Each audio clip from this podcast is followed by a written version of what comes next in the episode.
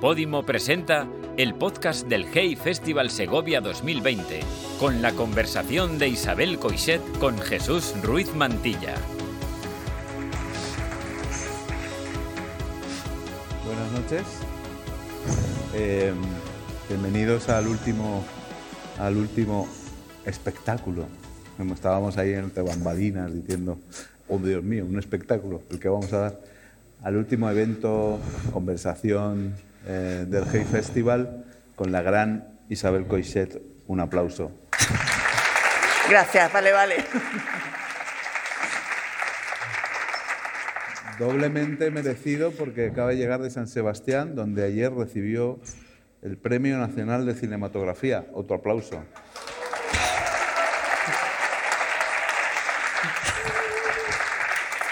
Es que y luego que llegas aquí, ¿qué te dan? Ah, vamos a hablar de amor y gastronomía y que nos dan agua. agua. Quiero decir, que empezamos mal. Mal, mal. Depende Mucho de- premio, pero el champán, el vodka, nada, ¿eh? No, no. Y en un, tiempo, y en un tiempo largo me parece que va a ser así. Mucho aplauso también porque hay que calentar un poquito el ambiente porque el COVID nos está dejando helados.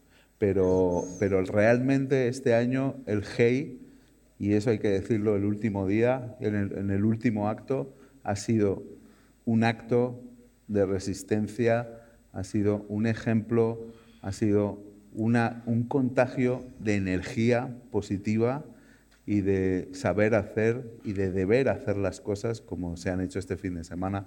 Vamos a darnos un aplauso a nosotros. Venga, sí.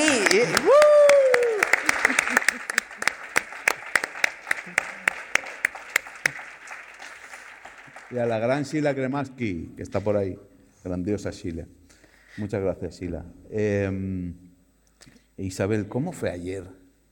Te marcaste un discurso que está en los papeles, que está en los twitters y en esta mierda de la blogosfera, eh, ejemplar que debería estar ya en los planes de estudios. Me lo han pedido en varias escuelas de cines y mañana que empiezan el curso algunas pueden empezar con él. Y yo pienso, ¿cómo les he engañado? Eh? Se han creído todo lo que he dicho en el discurso. Se han creído y eso que tenía zonas de sombra como la niebla. La niebla. Y además no explicabas tú muy bien qué era la niebla. Decías, hay que abrazar la niebla. ¿Y qué es la niebla? Yo en realidad lo que quería decir era que hay que, que hay que abrazar, mm, hay que aprender a amar la bomba, ¿no? que es lo que dice uno de los personajes de, de una película de, de Stanley Kubrick, ¿no? de, de Teléfono Rojo, Volamos hacia Moscú, Doctor Strangelove.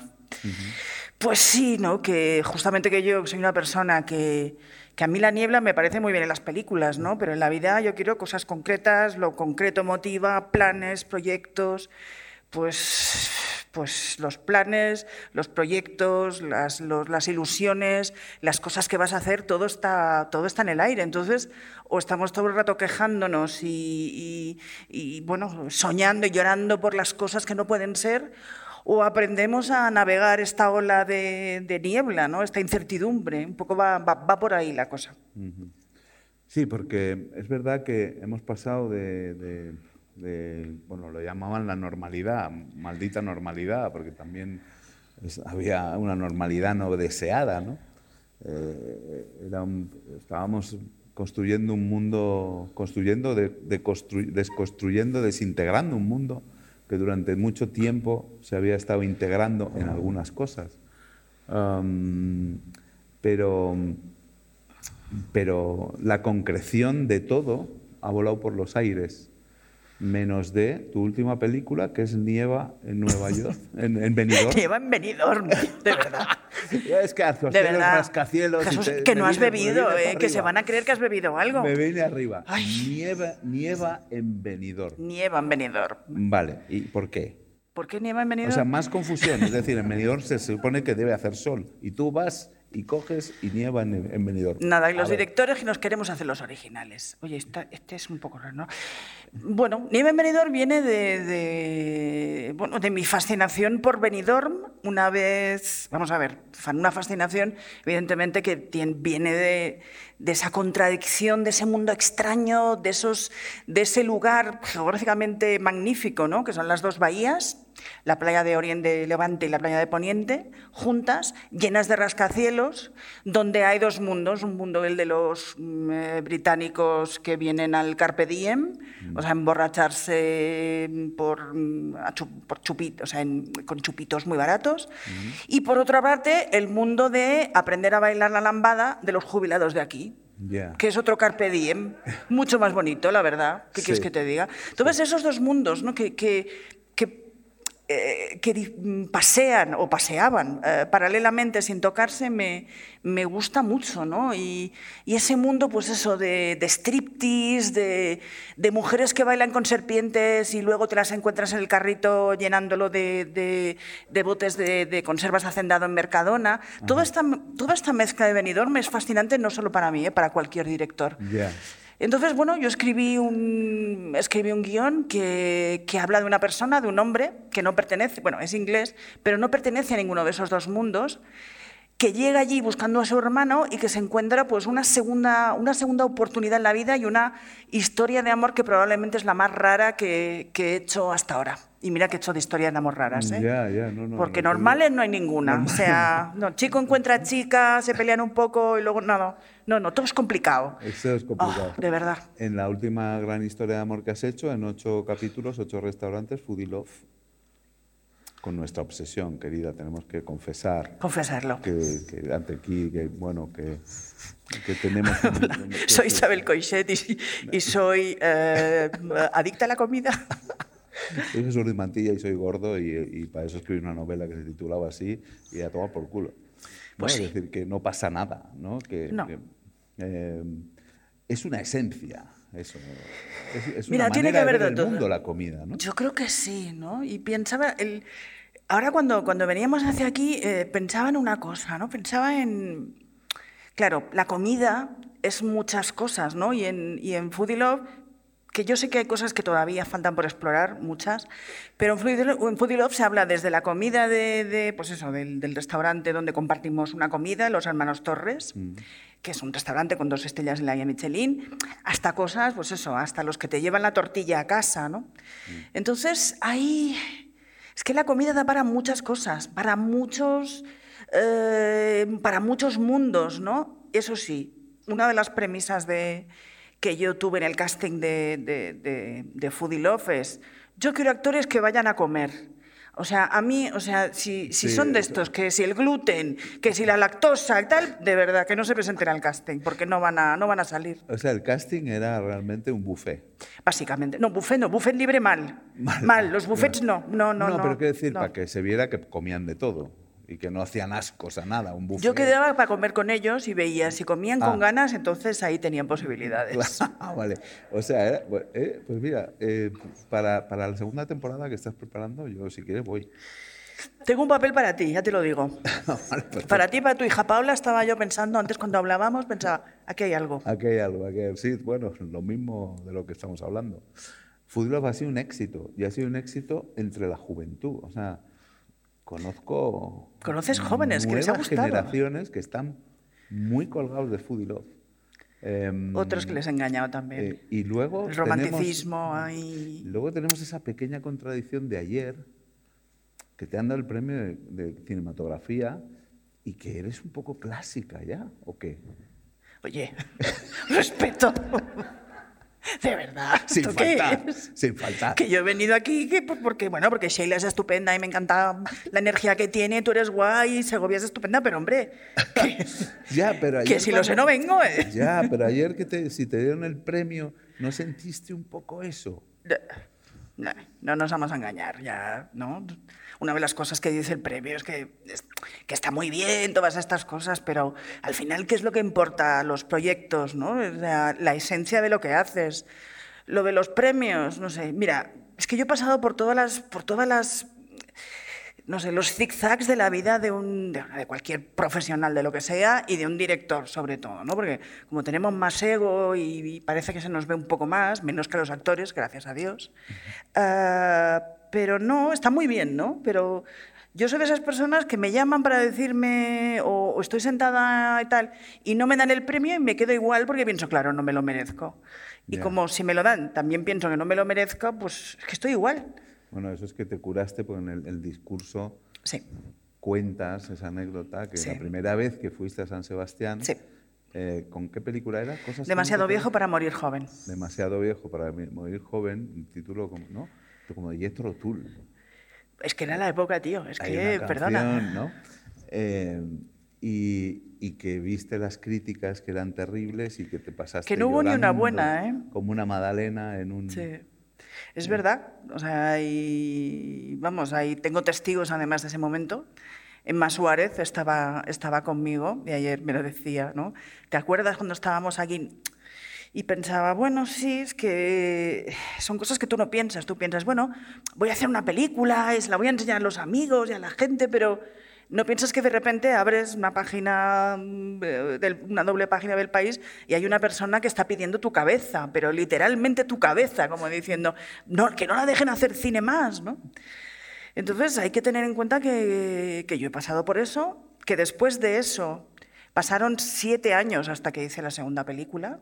Y es una cosa que quiero recordar a la gente, pero tanto a la gente que triunfa con la primera como los que no. Porque Claro, es que ¿qué es mejor? ¿Triunfar con la primera? Con la segunda, mucho mejor, de Ah, verdad. Vale. Sí. Porque ya vas llorado. Ya vas llorado de casa, que es mucho mejor. Lo que decía yo en el discurso. Hay que venir llorado de casa siempre. Eh. Y también decías que, olvídate, hay que mirar, eres una cámara. ¿Decías Sí. eso? Lo. Eso, eso para mí es, es también una de las... Sea, evidentemente, cada director tiene su camino hacia, hacia lo que quiere contar, ¿no? Pero para mí es importante eh, ser operador, ser la operadora de, de mis películas, ¿no? Llevar la cámara. Pienso que muchas veces he visto rodajes y hay directores que es como que le tienen miedo a la cámara. Eh, y hay que familiarizarse con ella, perderle el miedo, porque cuando le pierdes el miedo, ganas libertad, ¿no? Y la libertad es, es de las pocas cosas que, que- que realmente te hacen falta para ser un, un cineasta. Una libertad que no puede ser mermada por...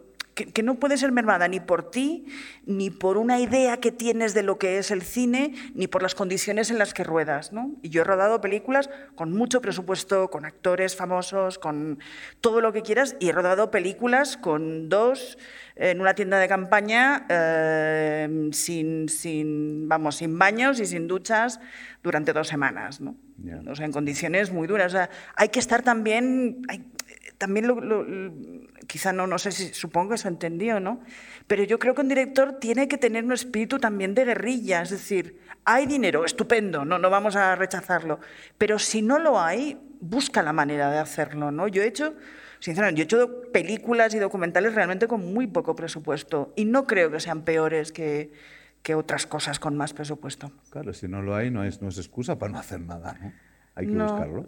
Es que ahora, claro, mm, ¿cómo va a ser la industria? ¿Cómo va a ser ese proceso en el que tú haces una película, la posproduces y luego, si no es una película destinada a una plataforma, ¿cómo van a ser las maneras de exhibición? ¿Va a ser rentable un cine o un teatro o danza con espectadores separados como estamos aquí? Mm, Y si no lo va a ser, mm, ¿quién va a invertir en el cine? La clave también es la libertad, es decir, la libertad en la intención. También Sí. en el discurso, perdona que siga, porque es que el discurso de verdad se lo recomiendo a todos ustedes, lo hemos publicado en el país. Y, y- y hay, hay una. Hay, esa, hay ese mensaje de decir, eh, no pienses si van a venir 200 o 20.000 o 200.000 a ver la No. película, porque eso es imposible de saber, por eso tienes que hacer la película que tú quieres hacer y no pensar que si vendrán o no. ¿no? Yo creo que muchas mucho. veces, un, sí, libera mucho sobre todo porque no hay nada más triste. A veces hay, pues eso, directores que, que, que incluso genuinamente les gusta hacer películas, pues eso, eh, estas películas que son de, de muchos números detrás, ¿no? Las, las, las sagas con secuelas y precuelas y todo esto, ¿no? Y, y no hay nada más triste que un director que quiere hacer una película comercial que acaba haciendo algo que, bueno, no le acaba de gustar a él en aras de la comercialidad y luego no va nadie, ¿no? Eso es tristísimo. Entonces, más vale que hagas algo que tú digas, bueno, esto, pues vale, quizá no es para un, para un público masivo, pero, pero ostras, los que, los que lo ven conectan conmigo, conectan con lo que quiero contar, ¿no? Y, y eso es, mira que es básico, ¿eh? Yo, yo me parece que el discurso era muy, muy básico, pero parece que no, parece que hay que repetir estas cosas que son como obvias, ¿no? También eso, eh, sirve venir llorado, porque en tu último libro no puedes gustarle a todo el mundo. A mí me gustaba más el, título que, que pensé que, que, que era, que me dijiste o que recuerdo que me ibas a poner, eh, no eres una croqueta, no le puedes gustar a todo el mundo. es que era el subtítulo ese. Ah, bien. Es que era el subtítulo. Era alguien... Uh, yo, me, quedé pensando, ¿por qué una croqueta y no una tortilla de patata? También, pero porque croqueta es más concreto, más, ¿sabes? ¿No? ya. Sí. Ya hemos vuelto al tema, es que, es que somos incorregibles. Somos incorregibles. También nos preguntábamos al venir por qué hemos pedido Coca-Cola Light. Cero. Coca-Cola cero, perdón. Coca-Cola cero. Sí, la light es horrible. Eso sí, ¿no? O sea, en fin, en fin. Sí, ¿por qué, ¿Por qué nosotros hemos hecho, ¿Por qué, somos tan hipócritas? ¿no? Sí. No, pero Yo te he visto pedir sacarina con el café a ti después de 18 platos. No, eso no. Eso no. Ah, sí. bueno, en fin. En fin, eh, No le puede gustarle a todo el mundo. Ah, Esa es la conclusión, digamos, cervantina a la que ha llegado. Bueno, yo tengo la, la, cosa esta de que a mí desde pequeña pues había gente que me tenía mucha manía en el colegio, ¿no? O sea, supongo que, que, en ese sentido llevo un callo importante, ¿no? A mí cuando empezaron a meterse conmigo, no fue el tiempo de las redes sociales porque es que no había ni internet, pero ya o sea, ser, ser, gordita con gafas, flequillo y con así rata sabia no sentaba bien.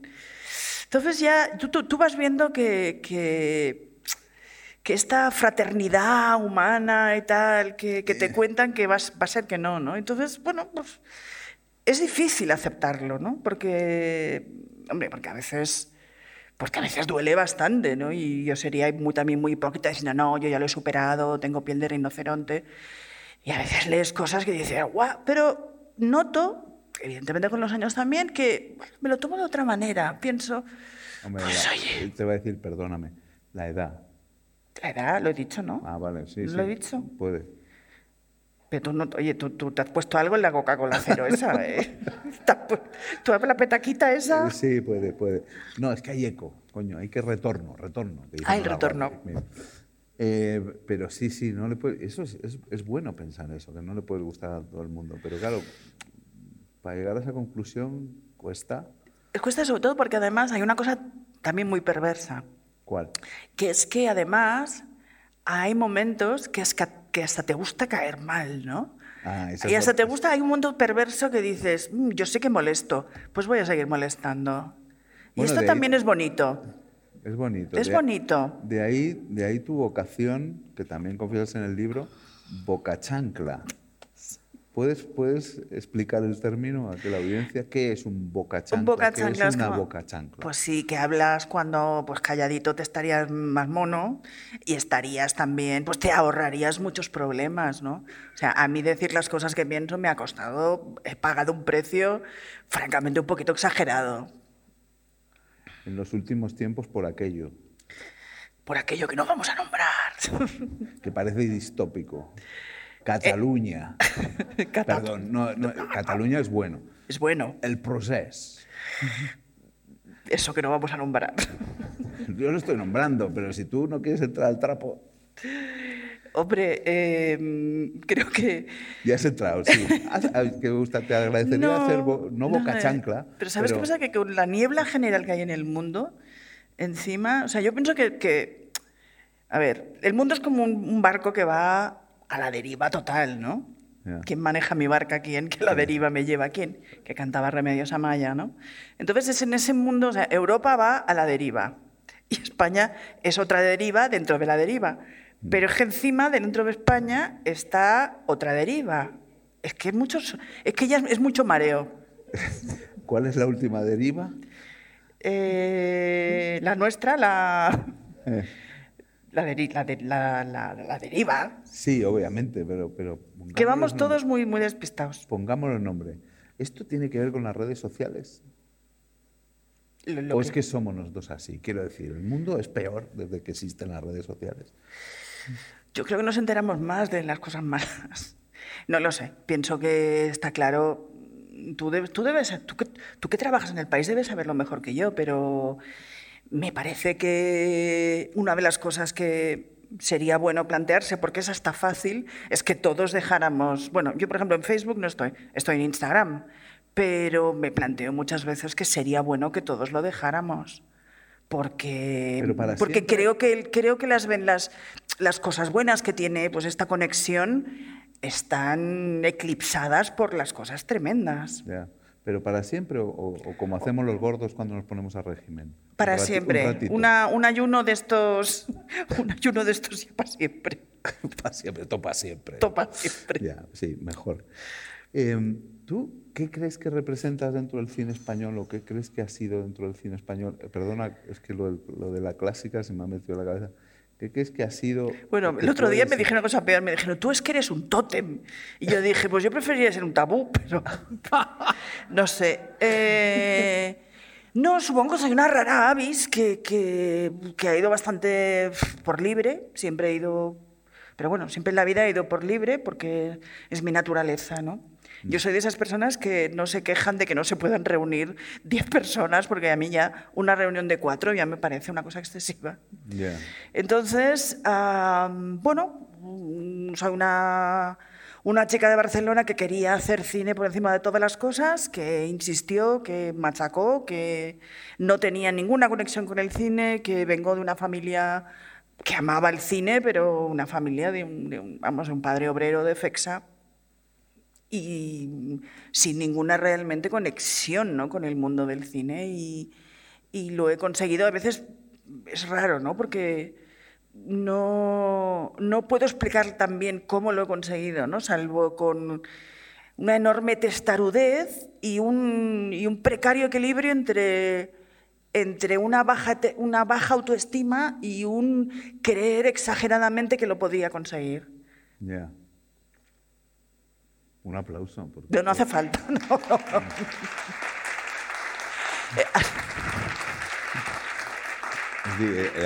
Jesús, estás un poquito madre de la pantoja, ¿eh? Un aplauso para la niña. No, coño, es que, bueno, no les veo. Casi, casi como las luces estas nos ciegan es, mejor pensar que la sala está llena, que ya nos vamos a contagiar. como en el fútbol.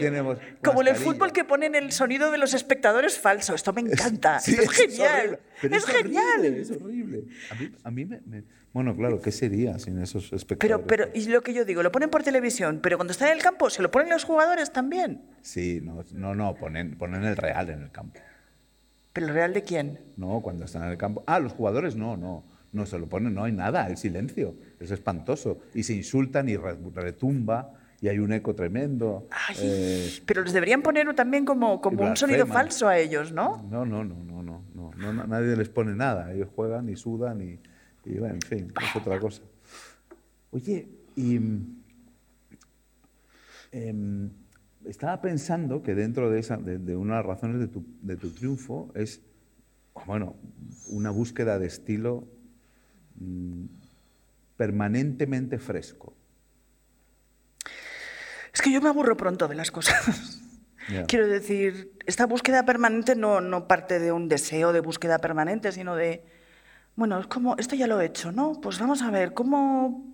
No sé, por eso, por ejemplo, Benidorm, la historia de, de Nieva en Benidorm, es también un mundo en el que no he explorado, ¿no? Y que evidentemente la película tiene como anécdota una anécdota casi sería para cercana al tercer hombre, ¿no? La película de, Carol Reed, ¿no? Mm.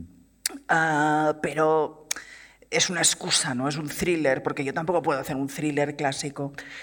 Entonces, esta, esta búsqueda realmente viene de, no aburrirme a mí misma y sobre todo de no aburrir a los espectadores, ¿no? Que muchas veces es verdad que la gente quiere, pues la gente seguramente querría, no, querríamos que hicieras mi vida sin mi dos y mi vida sin mi tres y la vida se quita de las palabras 18, pero me parece que son cosas que están dichas en su momento, que tienen sentido en un momento y que luego, pues bueno, hay que explorar otras cosas mm, y sobre todo lo hago por mí, ¿no? Para no aunque es verdad que a veces es verdad que uno hay cosas que saca que siempre son, ya sabes. Por ejemplo, en esta película me faltaba una escena de lavandería y encontré una escena perfecta de lavandería. Ya me sentí mucho mejor. Es como la doceava escena de lavandería que ruedo. Sí, porque desde mi vida, desde No me vidas sin mí, que también. Sí. En, en- en cosas que nunca te En dije. cosas que nunca te dije. una- En la vida secreta de las palabras también salían. No, no, sí lo... En Mapa de los Sonidos de Tokio salía. ¿Qué pasa en las lavanderías? ¿Qué pasa? En- A mí ¿Qué me te gusta pasa mucho- a ti con las lavanderías? Es que a mí me gusta mucho lavar, pero no planchar. Entonces, de alguna manera, es verdad que las primeras veces que yo fui a Estados Unidos, el concepto de lavandería era como... Ya. Me encantaba el olor, me encantaba que se estaba calentito en, en, en invierno, me gustaba mucho ese otro, no sé... También es verdad que, que era un momento, pues hace muchos años, que la gente iba más a las lavanderías. En Estados Unidos ahora pues mucha gente tiene lavadoras y esas cosas, ¿no? Entonces sí que era un lugar, pues nosotros, o sea, yo vivía en una casa compartida con mucha gente y, y, no sé, te citabas en la lavandería, había todo un mundo ahí. Y ahí, de ahí me quedó la cosa. Bueno, además eh, es, es verdad, ese contraste de la Barcelona quizá tan mediterránea, con esas sábanas colgadas en las calles, ¿no? Que había. Esas no las he sacado nunca. Ya. Pero si hay que sacarlas, se saca, ¿eh? no digo que no. y ¿eh? a partir de ahora, ¿por qué no? A partir de ahora Dios sabe lo que habrá Cuando que todo hacer. acabe, Dios. cuando todo se resuelva, sería un buen, un buen, ¿no? Una sábana blanca, ¿no? Cuando todo se resuelva. Bueno, cuando todo se resuelva, ni habrá cine ni literatura, porque, porque el arte es conflicto. Eh, Sí, pero no nos pongamos, no, pero no sobreactuemos. O sea, es conflicto, pero esto. No, me asombra mucho la gente que se siente inspirada por hacer cosas pandémicas, ¿no? El problema es que las, las- las grandes novelas de la, de la pandemia están escritas, yo creo. Ya, ¿qué serían? Hay una, es curioso, ¿no? Un- una, una escritora que yo creo que a ver si en el High la traen, porque yo soy una gran fan de una escritora japonesa que se llama Yoko Ogawa, que escribió un libro que tengo que decir que lo leí hace, lo hace poco, pero es un libro, me parece que es del 2010, que se llamaba La, la policía de la memoria. Ah, the memory, bueno, las que lo leí en inglés, no en japonés, la The Memory Police, ¿no? Para mí es el libro que mejor retrata esta, esta cosa, este, este ambiente y esta, eh, este, este momento en el que vamos aceptando cosas que nos parecían mm, inauditas hace unos meses. Y es, es, una, es una novela misteriosísima donde los nombres de las cosas van desapareciendo, la gente va reduciendo sus vidas, lo que pueden hacer, lo que no, lo que pueden decir, hasta que va quedando muy poco, ¿no? Y es, es de verdad, es una, yo diría que, que es de las mejores novelas mm, eh, distópicas que he leído. Pero la distopía esto ha muerto. ¿Ah, sí? La distopía esto, lo ha matado esto. Ah, sí, de verdad. Porque esto es distopía realidad. Que, decir, Eh, que, sí. que la distopía, y mejor, yo te acuso a ti de haber hecho alguna distopía, perdóname. ¿Cuál? Sí, esta historia de amor tremenda que hiciste con Javier Cámara y con, em, Ah, y con Candela y Peña. con Candela Peña, que Sí. se llamaba, no me acuerdo, porque Ayer se no me- se termina me nunca. los nombres de las distopías. Ayer no termina nunca. Sí, era una distopía. Era. En sí. el amor. Sí, sí lo era, pero también en un ambiente mm, que no sabías muy bien si era ahora, si era en el futuro, porque había cosas también contemporáneas, se hablaba de, no sé, ahora ju- En- justamente, en, esa ¿no? Distopía, en esa distopía le daban a Messi... ¿qué- cu- qué El, el 18, el balón de 18 oro, no sé cuál. no sé. Era- esa era buena. esa era buena. Fíjate, ¿no? Yo pensaba además que, que si había una cosa que nunca se movería sería Messi, ¿no? De- de- Sí, y ya ves Es que el chaval que no se quiere quedar. un verdadero punto de inflexión, me que no se imagino. quiere quedar. que- Que resulta que era que le gustaba mucho todo. Sí, fíjate. Bueno, igual yo no tengo ni idea de fútbol, eh, perdonad. eh. No, ya, pero eso, eso duele. Reed, perdona, eh, lo siento, no, no, no hablaré de fútbol. que se pone muy nervioso cuando habla de fútbol porque no tengo ni idea. ¿Ah, sí? Bueno, pero no, pero de eso sabes. Si quieres a dar a Messi el 18 balón de oro, sí sabes. Pero sí, mira que es otra cosa curiosa, ¿no? En, en Ayer no termina nunca había un personaje que había acabado viviendo en el coche, que era el último, la última cosa que le quedaba de una vida mejor, ¿no? Y en, la película que ganó Venecia este año, que habla de un momento contemporáneo de, pues de crisis en, en, Ohio, por ejemplo, la personaje principal vive en un coche y es una profesora, una traductora además, que es lo último, el coche es la última cosa que le ha quedado de su otra vida. En la vida sin mí también hay... ¿Mi vida sin mí? En mi vida sin mí hay... No, no vive en la caravana, es diferente. Ya, pero yo tengo debilidad por esa película tuya. Mucha gente, sí. ¿Y tú por cuál tienes especial debilidad? Para mí las películas están asociadas a los momentos en los que las rodé, ¿no? Entonces, ah, no sé, es que es como, es como, no sé, como si tuviera muchos hijos y me, me hicieras escoger uno de ellos. No, no, cada uno es, bueno, pues cada uno tiene sus cosas fue muy feliz en el rodaje de mi vida sin mí, fue un trabajo fantástico, una relación fantástica con Sara Poli, luego escribí, La vida secreta de las palabras la, escribí pensando en ella, ¿no? Y, realmente es una de las mujeres que más admiro en el mundo del cine de ahora, porque creo que, aparte de una gran actriz que ya no quiere ser actriz, es una gran directora. Mm. Y, vamos, yo fui la primera persona que la animé a, a dirigir porque vi que tenía vi que, había un, punto de vista sobre el mundo precioso, ¿no?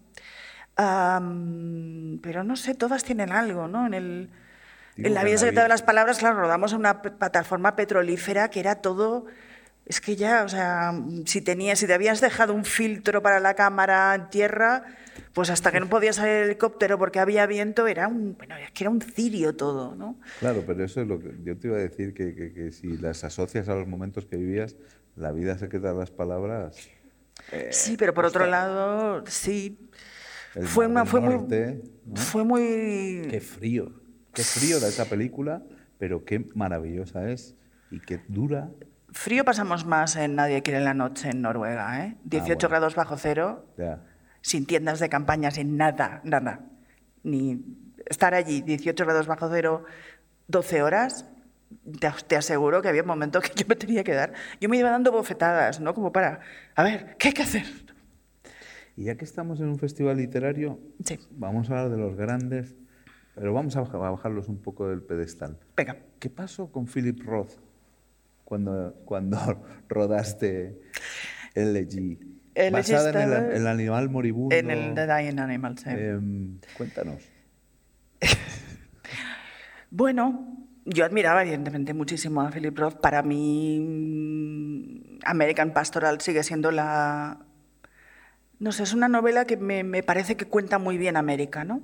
Cuenta muy bien esa contradicción entre el liberalismo, la inocencia, la rebeldía malentendida. y algo, no sé, me cautiva. El animal moribundo no es lo mejor que escribió Roth, para nada. Eh, cuando me lo propusieron, me pareció, bueno, me pareció un, reto, me pareció una de las cosas, no sé, quizá una de las cosas que yo jamás había pensado en adaptar a Roth. Pero bueno, era un momento también que por circunstancias personales yo me quería ir de, un tiempo de España, me estaba separando, mm, no sé, me pareció que, era un proyecto en el que podía sumergirme y, olvidarme de las penas de mi vida, que esas cosas pasan.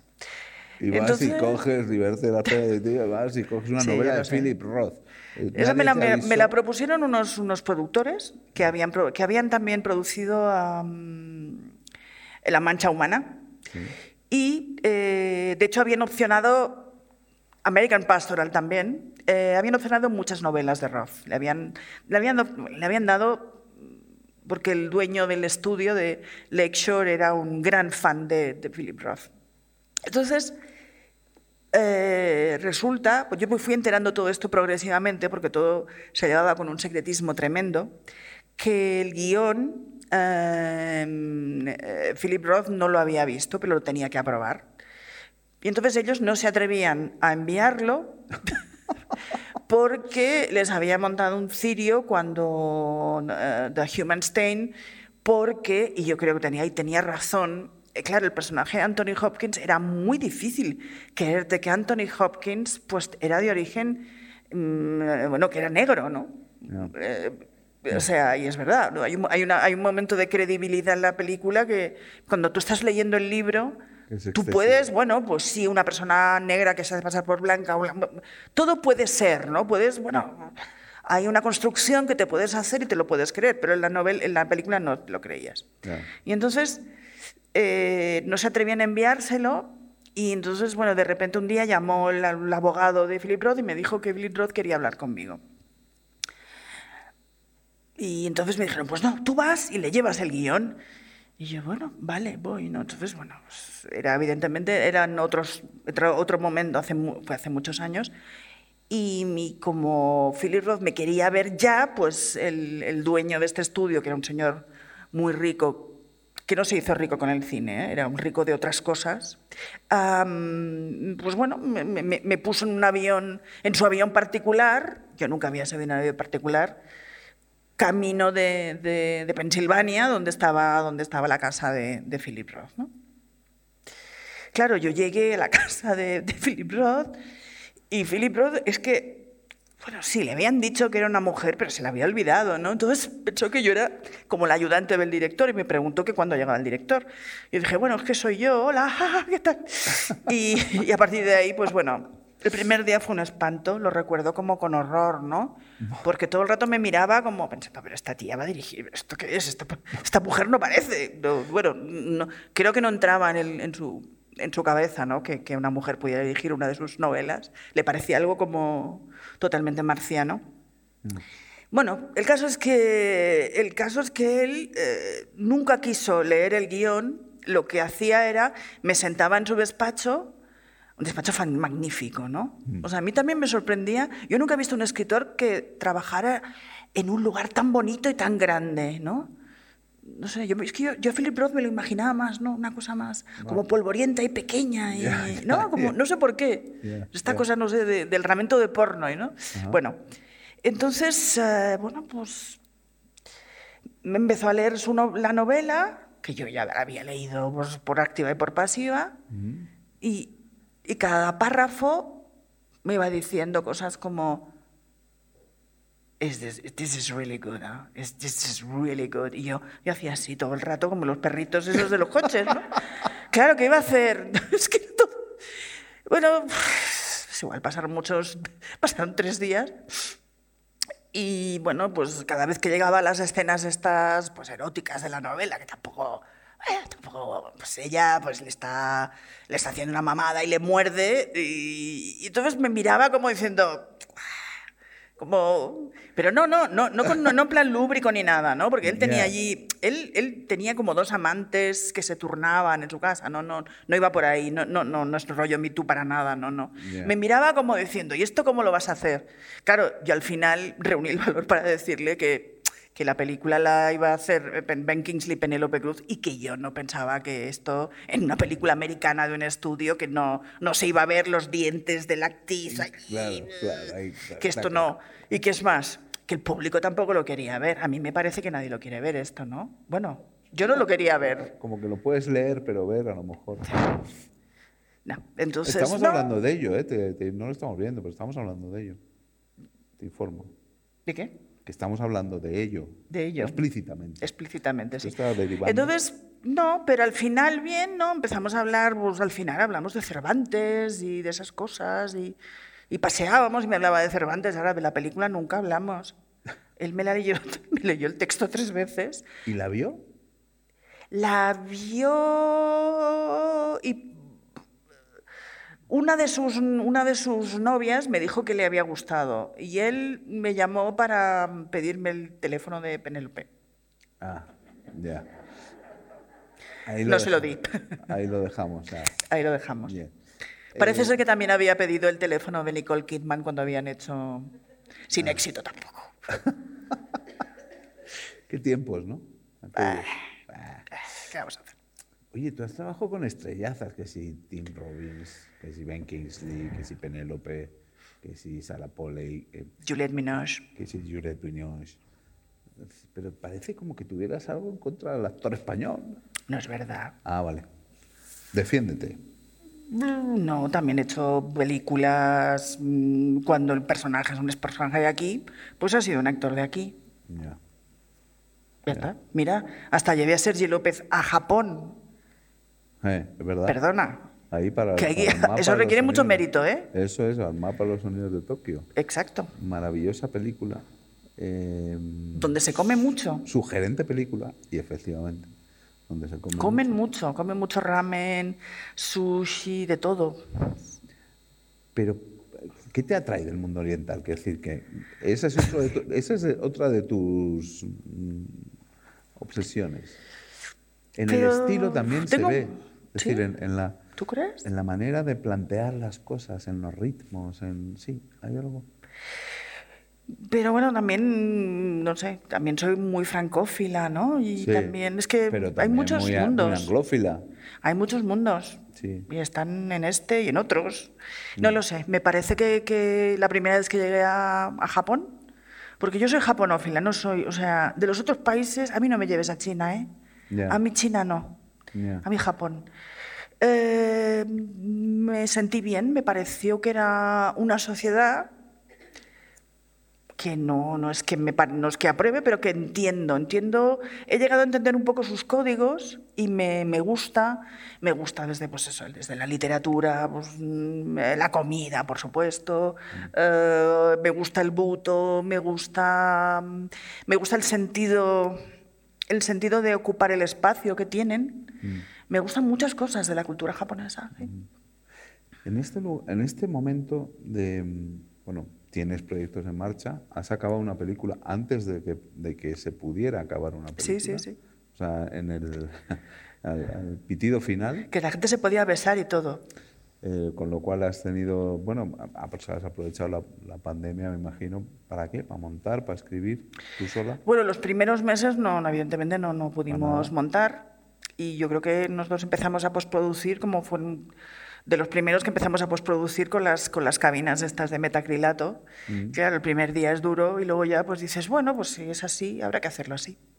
¿Y tú que, que- que has vencido y has vencido todos los, todas las barreras y te has convertido en una directora de éxito, cuando, cuando eso de ser directora... eh, Direct- poder dirigir ya es un éxito, ¿eh? Ya, en serio te lo éxito, digo. Pero ser mujer detrás de una cámara todavía más, y lo decías en el, en el discurso. eh, Oye, ¿te ha gustado el discurso? Veo, ¿eh? Me ha gustado, me ha Me gustado. ha gustado. No, no, bien, mucho. bien, bien. Me parece bien. Mucho. Bien.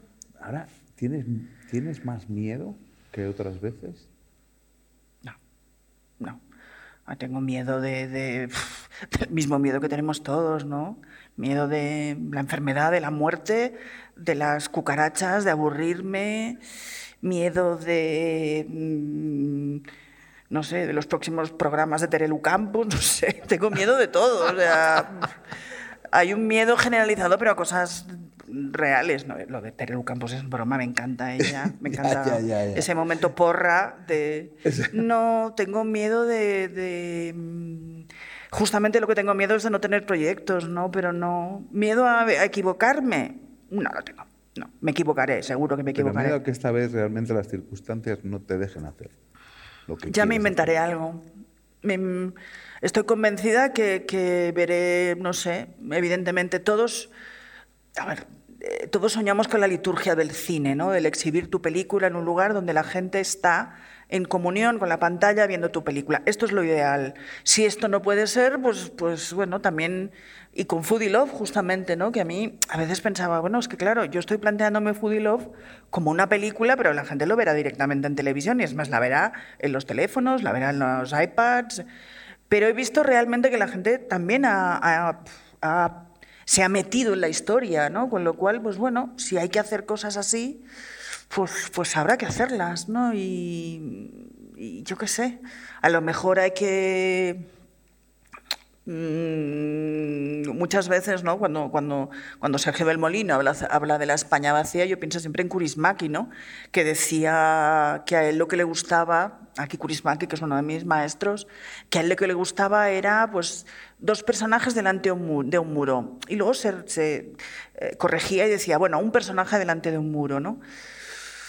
Y luego decía, bueno, pues si hay que rodar el muro, pues ya, ya, ya buscaré la manera de contar una historia con el muro, ¿no? Y a lo mejor, pues ahí, no sé, es un muro que se cae porque hay un terremoto, ¿no? ¿Y qué hay detrás del muro? No lo sé. Pero tendremos que buscar otras maneras, ¿no? Habrá que adaptarse. Mm. Pues nada, eh, yo creo que ya hemos terminado. Me enseñan el cartel que pone finalice. ¿Tienen? ¿Hay un cartel? Hay un cartel. Así que el último y grandísimo aplauso para Isabel Coixet. Muchísimas gracias. Oye, muchas gracias.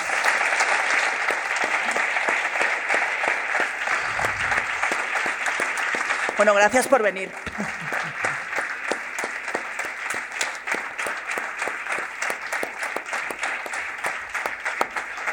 Gracias. Más, más. Y bueno, ya está el.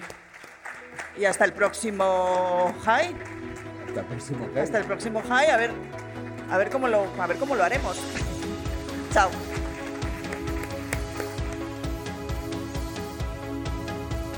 Has escuchado un podcast de Hey Festival, producido en exclusiva por Podimo. Descubre miles de podcasts y audiolibros exclusivos en podimo.es.